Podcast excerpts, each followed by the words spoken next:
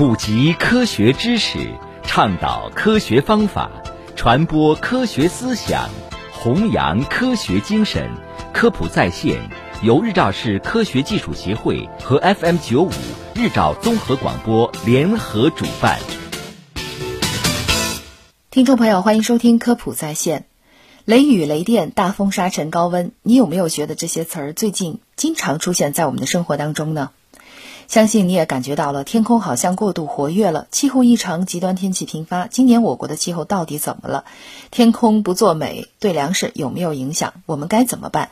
信息量很大，你的笔记本准备好了吧？气候异常呢，是指偏离气候平均状况的严重程度，气候要素的聚平达到或超过某一阈值的气候状况。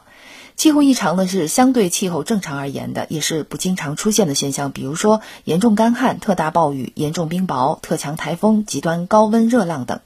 气候异常呢会对人类活动和社会经济造成很大的影响。那么极端天气气候事件呢，简称为极端事件，是指天气或气候变量值高于或低于观测值或者是统计值区间的上限或下限端附近的某一阈值时的事件，其发生概率呢要求小于百分之十。极端事件一般具有以下特征：发生概率小，事件强度大，社会影响广。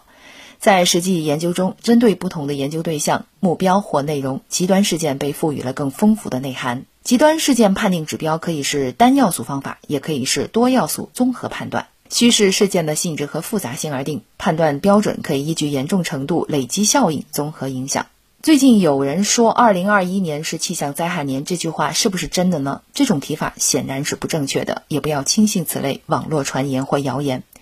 我国是全球季风活动最为显著的国家，气候灾害、气象灾害多发。因灾造成的年平均经济损失在三千亿元左右，那么其中二零一零年最为严重，超过了年平均值的一倍。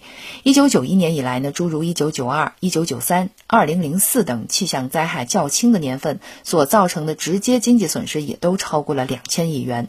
所以，防灾减灾具有现实意义和战略意义。那么今年我国的气候怎么样呢？大量监测事实表明，极寒天气、最暖二月、沙尘暴、强对流与暴雨降水等极端事件接连发生，我国气候总体呈现异常特征。一月，从去年冬天以来，一月中旬前非常寒冷；二月，一月中旬后快速增温，接着二月创最暖纪录，整个冬季为暖冬。春季沙尘天气成主角，发生次数与二零零七年状况相当。四五月，强对流天气频繁出现。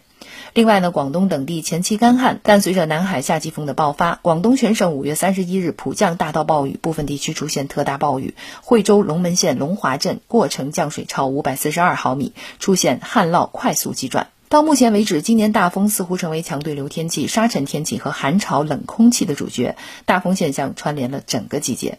那么接下来呢，雨与高温将成为主汛期的关键词。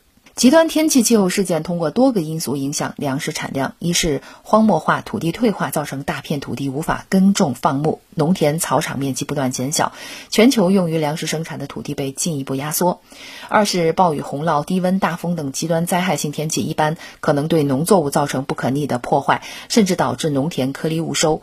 那么，极端天气气候事件增多，将导致产量急剧减少。第三呢，就是气候变暖导致农业病虫害的加剧。那么我们应该怎么办呢？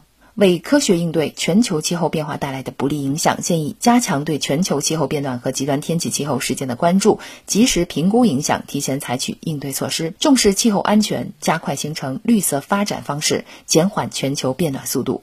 借鉴经验教训，健全党委领导、政府主导、部门联动、社会参与的防灾减灾救灾机制，进一步提升应对极端灾害的能力；建设完善全球极端天气气候事件监测预报预警服务体系，提高监测预警服务水平。好，以上就今天科普在线内容，感谢收听。想要获取更多科普知识，请下载科普中国 APP 或关注科普中国微信公众号。